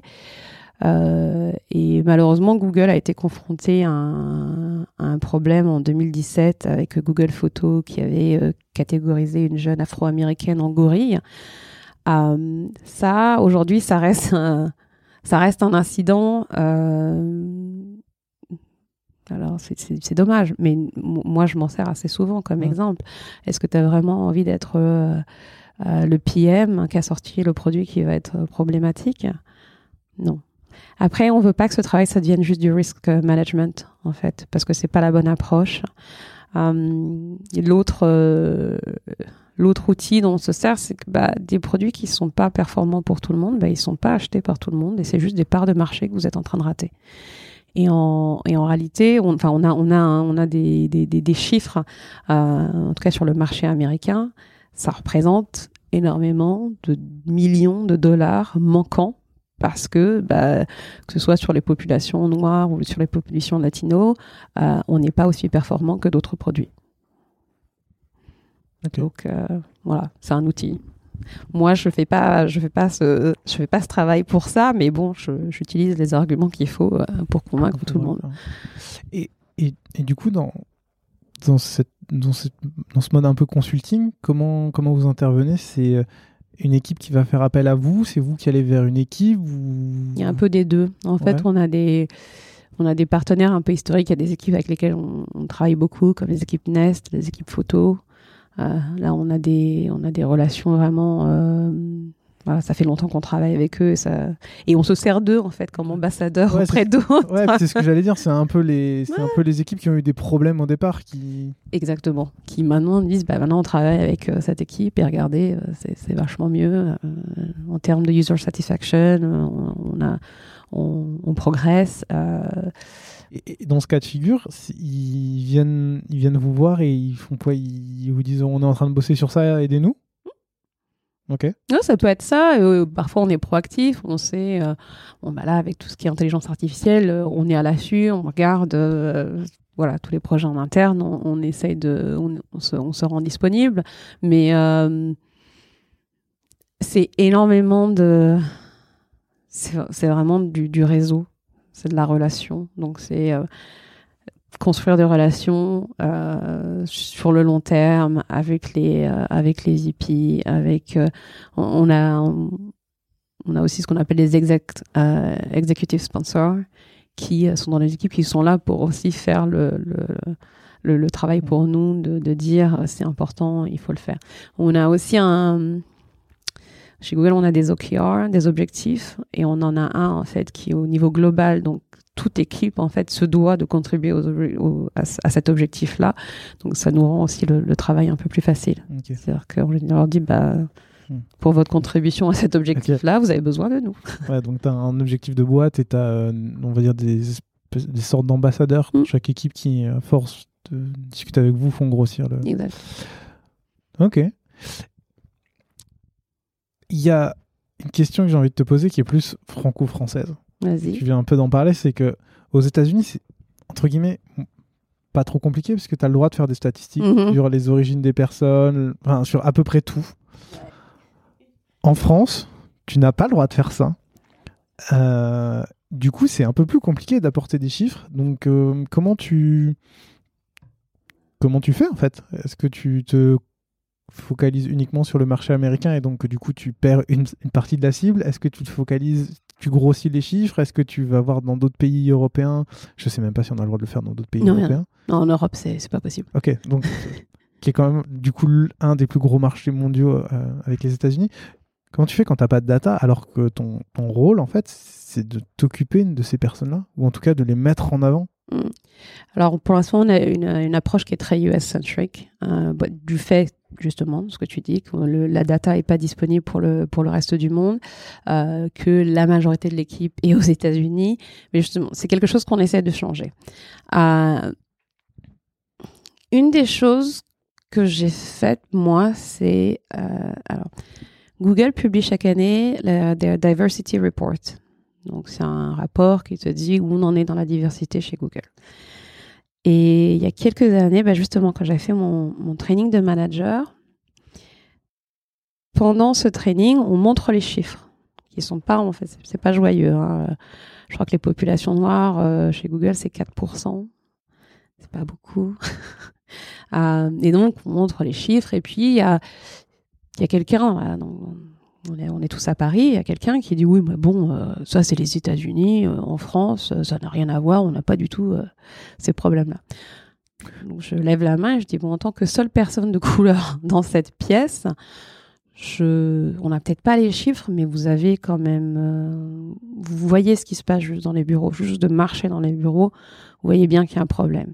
Donc le- l'excuse des chiffres, moi je je l'accepte plus. On, on- dit ok, on n'a pas les chiffres et on ne va pas aller les chercher parce qu'on peut pas le faire euh, légalement, mais vous voyez bien ce qui se passe en fait. Et puis il n'y a pas de raison que ce soit si différent en fait. Si on regarde les chiffres Mmh. américains et les chiffres français, je pense qu'on trouverait des choses assez similaires. Euh, et puis en dehors en fait même de, de ces chiffres, c'est l'idée, tu vois, de, de, de ce qu'on fait, c'est de faire en sorte que tout le monde soit entendu, que tout le monde puisse se retrouver dans nos produits. Donc, bah, quand tu fais euh, des focus group, quand tu fais euh, euh, du testing, tu t'assures que bah, ton panel il soit divers. Alors oui, malheureusement, tu peux pas dire aux gens, euh, non, non, mais tu, euh, il y a d'autres proxys qui peuvent être utilisés. Je t'avoue, je ne sais pas trop ce que, ce que les agences avec lesquelles on travaille euh, en Europe, elles utilisent, mais il y a d'autres façons de faire. Tout dépend si tu vas recruter, par exemple. C'est tout simple. Hein. Euh, donc, l'excuse de pas de chiffres, on, on, la laisse plus passer maintenant. On dit, c'est pas parce que vous n'avez pas les chiffres, on va faire un effort quand même. On va essayer de trouver une autre façon de faire.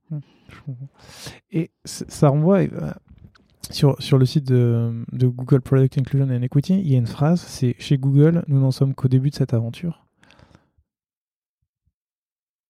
J'aimerais bien ton avis sur pourquoi c'est si compliqué d'être euh, à la fois inclusif. J'ai traduit equity par, euh, par équitable. Équité, ouais.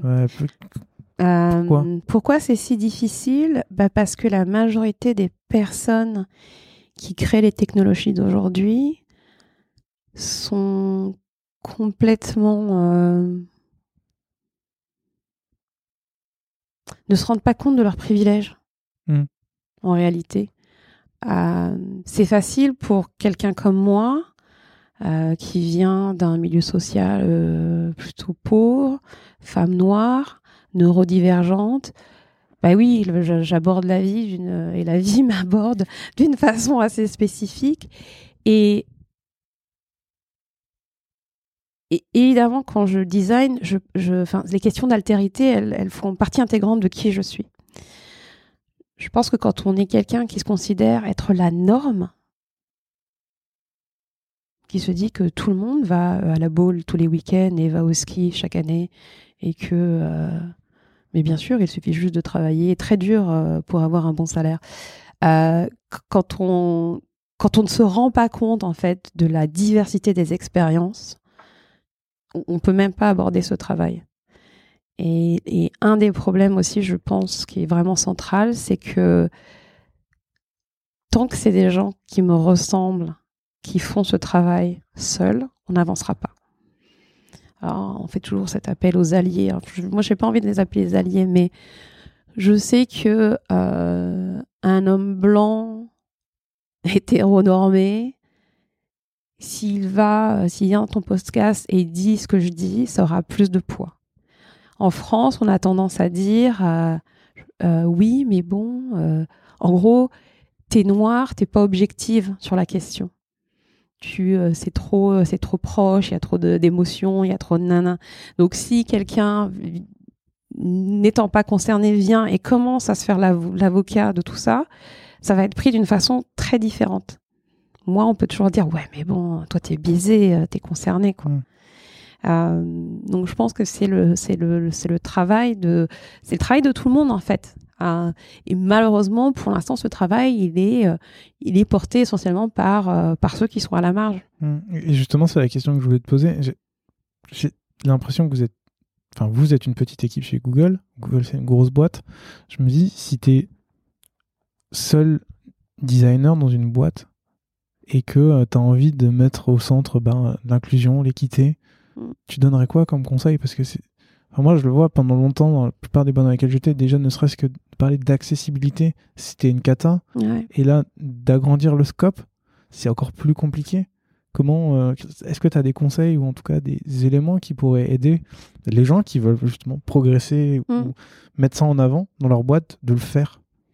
C'est pas facile, hein, je t'avoue. Euh, même au niveau Google France sur les questions de diversité et d'inclusion, on, avance, mais on avance euh, doucement. Mmh. Euh, j'ai J'aimerais bien avoir une, tu vois, une réponse qui soit oui, faites ça. Et la réalité, c'est que je l'ai pas parce que même moi, je me débat encore avec, avec ça. Une des choses que j'essaye, c'est l'éducation. En fait, il y a un truc qu'il faut, qu'il faut qu'il faut mettre en place assez vite, c'est que ces, discussions, elles sont, elles sont difficiles. Mm. Les gens vont être très inconfortables. Surtout en France, on a énormément de difficultés. On arrive à parler de la parité de genre. Alors le genre, on y arrive très très facilement. Le reste, là, d'un seul coup, il y, a, une espèce de panique. Euh, moi, ce que j'essaie de faire, c'est de comprendre en fait d'où vient la réticence. Est-ce que c'est une réticence parce qu'on a peur de ce qu'on va apprendre? Ou est-ce que c'est une résistance parce qu'on sait ce qu'on va apprendre et que ça nous intéresse pas? Euh, si c'est quelqu'un qui fait bloc en face parce qu'il a absolument pas envie, parce qu'il sait très bien et qu'il a pas envie, il n'y a pas grand chose à faire, hein, je crois, honnêtement. Euh, mais quelqu'un qui a peur, euh, il faut réussir à établir un, un dialogue de, dire que c'est ok de pas avoir la bonne réponse, que c'est ok de faire des erreurs. En fait, on vise pas la perfection. Hein. On, là, on, on, est vraiment justement dans ce début d'aventure à euh, comment on construit quelque chose qui va aller vers le mieux. Mais on n'a pas encore toutes les toutes les réponses. Euh, puis après, c'est aussi accepter que ça va prendre du temps. Ce qui est assez euh, déprimant, hein, honnêtement. Parfois, je me dis, euh, j'ai déjà 43 ans, euh, j'aimerais bien voir un petit peu des progrès avant mm. d'aller à la retraite. Mais bon, ça va, visiblement, on va rester un petit moment. Donc, je pense que, ouais, il y a, y a, une partie. il y a une partie ouais où il faut éduquer et mais à nouveau hein, moi quand je, quand je vais voir le leadership en leur en leur parlant de toutes ces questions c'est pas accueilli de la même façon que si toi t'y allais, tu vois. Et donc, euh, bah, bah ouais, enfin, les, les alliés entre guillemets, c'est, c'est là où c'est là où il faut se mettre en action.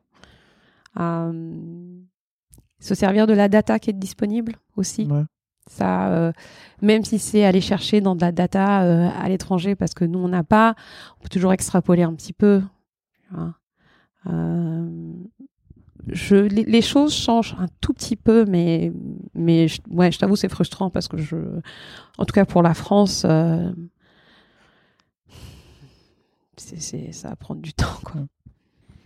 Je me permets un parallèle de raconter ma vie, du coup. J'ai l'impression que c'est un peu la même chose que euh, pour l'écologie. Tu vois, de se dire, euh, il faut arrêter la viande, mais en fait, t'es pas obligé d'arrêter la viande d'un coup, tu peux arrêter d'en prendre petit à petit. Et j'ai l'impression que c'est un peu ce que tu es en train de me dire. Et, j'ai remarqué ça aussi dans la boîte dans laquelle je suis aujourd'hui, et je sur ce que je disais tout à l'heure, où quand tu fais une présentation, euh, je sais que moi au départ, on n'arrêtait pas de me dire, ouais, enfin, dans ma boîte, on accueille bien ces sujets d'égalité, d'équité, mm. d'inclusion. Mais quand j'étais là, genre, oui, maintenant, quand on développe un produit, il faut penser aux gens qui sont aveugles, par exemple. Mm. Euh, voilà ce qu'il faut faire. En fait, c'est là, genre, ouais, mais en fait, on n'a pas le temps. Et en fait, quand tu te rends compte que c'est juste une ligne de code avec un texte à rajouter, tout le monde est là, genre, ah ouais, en fait, on peut le faire. Bah oui. Bah voilà. Et donc, c'est comme ça que ça rentre petit à petit. Et bah oui, non, en fait, c'est parfois juste aussi démystifier le, euh, la difficulté du travail et puis, et puis aussi le penser ce travail comme faisant partie intégrante de la, du, processus mmh. total, mmh. plutôt que de se dire bah, on va faire notre truc, puis à la fin on va. Enfin, tu vois, ben non, si c'est pris dès le départ, si c'est dans ton code base, si mmh. c'est. Voilà, y a, c'est, ça devient plus quelque chose que tu rajoutes. En fait. et, après, bon, je trouve aussi, et encore, c'est mon exemple, mais parfois on l'oublie. Bon, bah, on est un peu speed, on l'oublie, mais en fait, on se dit à la fin, genre, on l'a pas fait, on va le rajouter, et on fait tout de suite un ticket ou quoi, euh, qu'importe pour le faire en se disant ok on n'y a pas pensé mais là maintenant on y est il faut qu'on le fasse. Et je pense que c'est tu te loupes mais tu sais que tu l'as loupé et que c'est pas un truc qui va être remis euh, un jour peut-être. Exactement. Euh, tout à l'heure tu disais que euh, tu, tu designais plus trop et qu'aujourd'hui tu es plus sur un rôle stratégique. Et on n'a pas trop parlé de toi là sur, sur cette fin. Est-ce que tu, tu peux ben, m'expliquer ben, toi aujourd'hui ce que c'est que ton rôle? Qu'est-ce que ça veut dire être dans la stratégie de cette équipe? Alors ouais, euh, moi je suis, alors non seulement je suis dans la stratégie, mais je suis surtout sur la partie euh, measurement. Donc c'est comment on mesure si ce travail il est fait et comment. C'est hyper intéressant. c'est hyper intéressant. Alors pour le coup, c'est très loin de très loin de, quand je designais des applications. on a développé plusieurs outils en fait. J'ai développé plusieurs outils et plusieurs frameworks en fait qui permettent de regarder euh, comment le produit a été développé et savoir si, euh, si l'équipe a bien suivi en fait les, étapes. Euh, est-ce qu'ils ont, est-ce qu'ils ont fait les bons tests? Est-ce que ils ont consulté, par exemple, si si le travail, si c'est quelque chose, il y a de la reconnaissance faciale? Est-ce qu'ils ont travaillé avec les, les équipes d'intégrité pour s'assurer que ce soit fait bien et de façon éthique? Donc, euh, on c'est une sorte de sorte de questionnaire pour faire simple euh, qui donne une qui évalue en fait le, niveau de maturité en termes d'inclusion et d'équité. Et après, on leur fournit une sorte de rapport, une sorte de petite euh, de fiche. voilà votre note. Voilà ce que vous faites bien. Et voilà où vous pouvez faire mieux. Et, euh, et donc, euh, voilà, aujourd'hui, je suis plus dans le réfléchir à quels sont les signaux qu'on peut euh, regarder et qui nous permettent de déterminer si un produit est inclusif ou pas?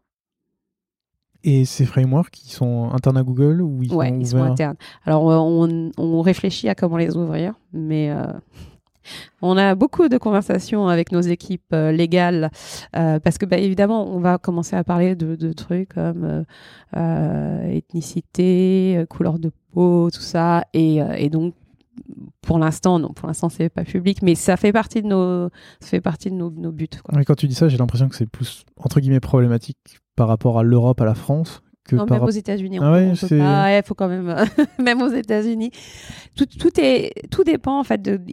Il faut positionner les choses de, de façon à ce que, en fait, le, ça puisse pas être utilisé aussi à des fins, euh, tu vois, des fins euh, malveillantes. Euh, mais oui, non, par rapport à l'Europe, on est, on est obligé de faire très, très. Enfin, on- donc, je sais pas, je sais pas quand. je pense que ça va prendre encore un petit peu de temps. Et puis, même nous en interne, tu vois, ce, cet outil, je l'ai lancé au mois de janvier. Donc, tu vois, ça fait quelques mois. On commence à, récolter du feedback, à voir ce qu'on peut changer. Et euh, donc, euh, mais oui, une fois que ce sera prêt, euh, enfin, moi, ça fait vraiment partie des choses que je veux faire parce que justement, Google est quand même en position d'avoir une certaine influence sur l'industrie. Ce serait dommage de, rater cette opportunité. Ouais, je te pose la question parce que j'ai reçu euh, Marine Boudon avec qui tu avais fait une conférence. Mm. Euh, et elle, du coup, son équipe a ouvert la liste euh, de, de tous les éléments d'accessibilité. Mm. Et, euh, et je me dis, bah, moi, quand j'ai un problème, je vais voir cette liste. Bah ouais, Et je me dis, bah, est-ce Bah que, est-ce que demain, bien, ton framework ne serait pas ouvert pour qu'on fasse la même chose? J'espère. Croise les doigts un jour. J'ai une dernière question pour toi. En faisant mes recherches, j'ai découvert que vous, avez, vous êtes guidé par quelque chose qui s'appelle les Three Respects. Mhm. Respect the user, respect the opportunity, respect each other. Ouais, exactement. Tu, tu- tu peux m'en dire un peu plus là-dessus? Parce que j'ai vu la vidéo, j'étais là genre, ouais, c'est canon, c'est sexy. Est-ce que c'est euh, est-ce que c'est du marketing ou est-ce que comment ça s'applique Non, non, non, euh, se- Non, non, c'est vraiment euh, c'est des c'est des principes vraiment appliqués en interne. hein. Euh, ouais, respect the users et c'est vraiment et voilà, c'est ce que mon équipe fait, c'est respect the user dans, tout ce qu'il est. Euh, en fait, pendant quand, ça a été lancé, parce que ça a déjà quelques années, on, s'assurait que justement nos objectifs ils s'alignaient avec ces, ces, ces, trois piliers de, de respect. Euh, ça, ça permet, en, fait, bon, c'est aussi très américain, hein, on va pas se, on va pas se mentir, mais toutes ces, ça permet de garder les gens en ligne d'une certaine façon sur le, sur la, les, les, façons de travailler. Euh, vois, moi, en 18 ans de boîte, j'ai eu, eu sept managers très problématiques avec qui ça s'est pas bien passé, mais des gens toxiques, j'en ai. C'est, c'est la seule, en fait, que j'ai croisée dans mon parcours euh, chez Google. Euh, après, je dis pas qu'ils sont pas là. Parce que il n'y a, pas de raison. Enfin, Google, c'est un subset euh, du monde. Euh, on, a forcément des gens, mais euh, mais je pense que quand tu as un cadre comme ça, ça fait que les gens ils se ils se tiennent à peu près tranquilles. On part pas en roue libre, on fait pas n'importe quoi. Le respect each other, c'est pour moi il est assez important parce que parce que ça permet aussi d'établir des relations qui sont différentes. Euh, qui est bah ouais respect each other t'es un VP et lui vient d'arriver et il est super junior mais t'as euh, il a tout il a le droit de parler aussi. Il a aussi le droit d'exprimer une opinion.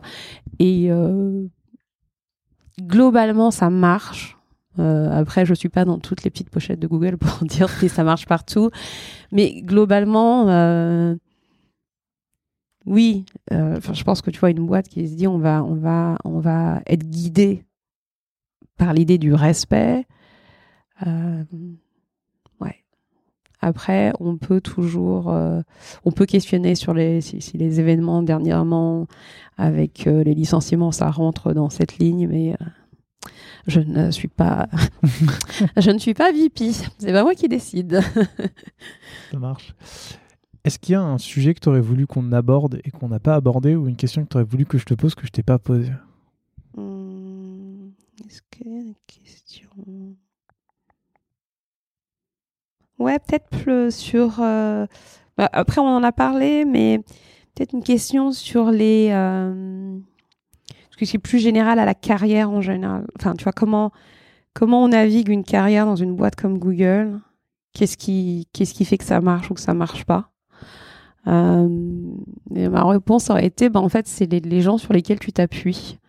J'ai, je crois que j'ai eu, j'ai eu quand même beaucoup de chance. J'ai eu des, j'ai eu des managers. Euh, il y a une manager euh, à laquelle je pense, Stéphanie. Elle a été manager pendant quatre ans. C'est une de mes meilleures amies aujourd'hui, euh, qui m'a vraiment. Je, ma mère était femme de ménage. J'ai grandi au fin fond de la campagne nivernaise. Je n'ai pas fait d'école de commerce. J'ai pas les codes de, du monde corporate. Et euh, elle, elle me les a appris. En fait, elle a pris le temps de, bah, m'expliquer des trucs. Moi, je suis arrivée toute mignonne en me disant Oui, bah, si je travaille bien, euh, ça se verra. Euh, J'avais pas du tout cette culture de, parler de mon travail, de mettre en avant mon travail et mes contributions. C'est pas quelque chose que tu apprends en école d'art, hein, malheureusement. euh, donc, donc, elle, elle m'a appris ça. Et, et ça, tu vois, c'est des parce que c'est l'avantage. Hein. Euh, on diversifie quand même pas mal la façon dont, dont euh, on embauche chez Google parce que bah, aussi parce qu'on sait que des équipes diverses c'est plus performant, plus innovant et que ça fonctionne mieux. Euh, mais après, on n'a pas tous les codes. Et, et donc euh, ça, de trouver des coachs, trouver des mentors, des personnes qui te permettent, et c'est valable en fait partout. C'est ouais. vraiment quelque chose qui peut servir à tout le monde, dans quel que soit le boulot dans lequel tu es. Euh, apprendre ces codes, euh, apprendre ces codes, mais aussi apprendre à te les approprier, parce que parce que j'aurais pas pu me déguiser et faire semblant de d'être quelqu'un que j'étais pas. Euh, j'ai pas cette capacité là malheureusement euh, ou heureusement je sais pas. Et euh, et donc ouais une la longévité de ma carrière elle tient aussi à ça en fait. Parce qu'en vrai le jour où je suis allée voir ce manager, je fais, je crois que je m'ennuie un peu, ce serait bien de me donner des trucs plus créatifs à faire. Il aurait pu juste appuyer sur le bouton d'éjection ouais, et clair. dire, bon, toi, tu vas sortir, t'es pénible. Et en fait, euh, bah non, il a, je pense qu'il a vu autre chose et, euh, et, et c'est vrai qu'avec le recul, je me dis, mais mon Dieu, qu'est-ce, pourquoi Qu'est-ce qui se serait passé? Qu'est-ce qui se serait passé? Euh, Donc, euh, ouais, ça aurait été, je pense, euh, c'était quand même c'est quand même particulier hein, de travailler dans une dans une boîte de cette taille et puis surtout qui a grossi autant mm. euh, parce que quand euh, quand je suis arrivée à Dublin on n'était pas 400 euh, dans les bureaux de Dublin et aujourd'hui ils sont 8000 ou quelque chose comme ça quoi. Wow. Ah ouais. mais on n'était pas 400 on avait euh, on avait un bâtiment et on n'avait même pas tous les étages du bâtiment. euh, on n'avait même pas de cantine, vous vous rendez pas compte. Donc il a et oui, c'est-à-dire que je suis arrivée en 2005, on avait juste ce bâtiment, on était 400. Et tu as vu toute l'évolution du groupe en fait. Et, euh, et oui, et quand je suis partie, il y avait quatre ou six bâtiments différents. Enfin, on avait complètement pris le quartier entier et il y avait des milliers de personnes. Comme ce qui se passe aujourd'hui à Paris en fait.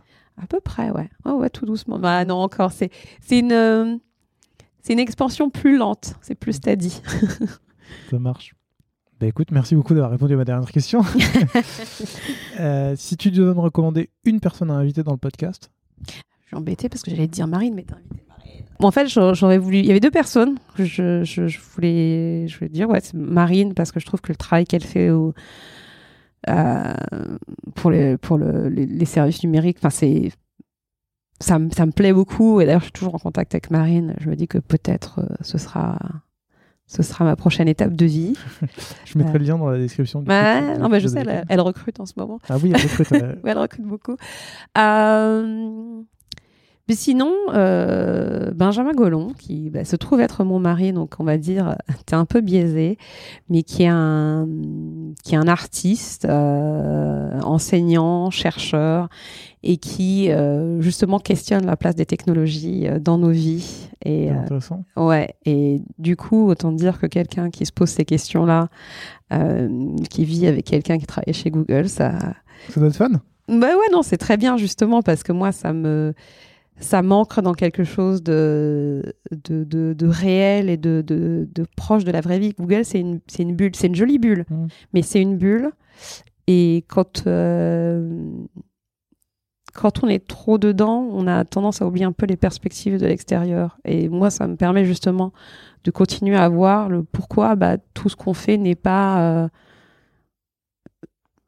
n'est pas forcément toujours juste ou ou ne peut être enfin moi, j'ai des informations de l'intérieur et je, je, vois les bénéfices. Et c'est parfois bien d'avoir euh, une voix à l'extérieur qui dit oui, mais là, par exemple, euh, est-ce que vous êtes sûr quoi? Mmh. Donc euh, voilà. Et puis son travail et son travail est, est, assez incroyable. Et je ne dis pas ça parce que je l'ai épousé. voilà. je te prendrai son contact du coup. ouais. Euh, pour finir, est-ce que tu as euh, des, ressources à nous recommander? Alors oui, je, moi, je vous recommande un livre qui s'appelle Design Justice, Community-led Practices to Build the World We Need, un livre de Sacha Kostanzachok euh, que je suis en train de lire, je, je suis qu'à la moitié, mais c'est un livre en fait qui nous demande en tant que designer de, de réfléchir à la fonction du design, d'appréhender le design comme quelque chose de politique. Je pense que parfois en tant que designer, on se dit qu'on est en dehors de tout ça, alors que pas du tout. Euh, qui demande de réfléchir au, euh, système de domination et de positionner en fait le designer pas comme un expert, mais comme quelqu'un qui est là pour faciliter les choses, qui est là pour faciliter la parole d'autres. Et, euh, et j'aime bien cette approche du design euh, parce que bah, du fait, je pense, de mon parcours, je, me, je ne me vois, enfin, je ne me, je ne me pense pas comme étant une experte, en fait. Et plutôt quelqu'un qui est là pour laisser euh, la parole à, à ceux qu'on n'entend pas. Très bien, bah, je mettrai le lien dans la description. S'il y a des gens qui veulent te contacter pour discuter avec toi, on les renvoie vers LinkedIn. Parfait. Alors, euh, parfois, ça peut prendre un peu de temps, mais euh, je finis toujours par répondre. C'est vrai. Et eh ben, du coup, bah, je mettrai le lien de ton LinkedIn dans la description. Et puis, bah, c'est une bonne façon de conclure. Du coup, merci beaucoup pour ton temps, Daisy, et pour euh, bah, tout cet éclairage sur ce que tu fais, comment tu le fais et pourquoi tu le fais. C'était hyper intéressant. Merci beaucoup. Merci à toi. À bientôt. À bientôt. Salut. Merci beaucoup d'avoir écouté cet épisode jusqu'au bout. Si tu es encore là, c'est sûrement que l'épisode t'a plu, alors n'hésite surtout pas à le partager autour de toi. Tu peux également en profiter pour mettre 5 étoiles sur Apple Podcast ou sur Spotify. Tu peux enfin t'abonner sur ta plateforme de podcast préférée et activer les rappels pour être informé dès la sortie d'un nouvel épisode pour pouvoir l'écouter. Allez, on se retrouve dans deux semaines avec un nouvel épisode. Salut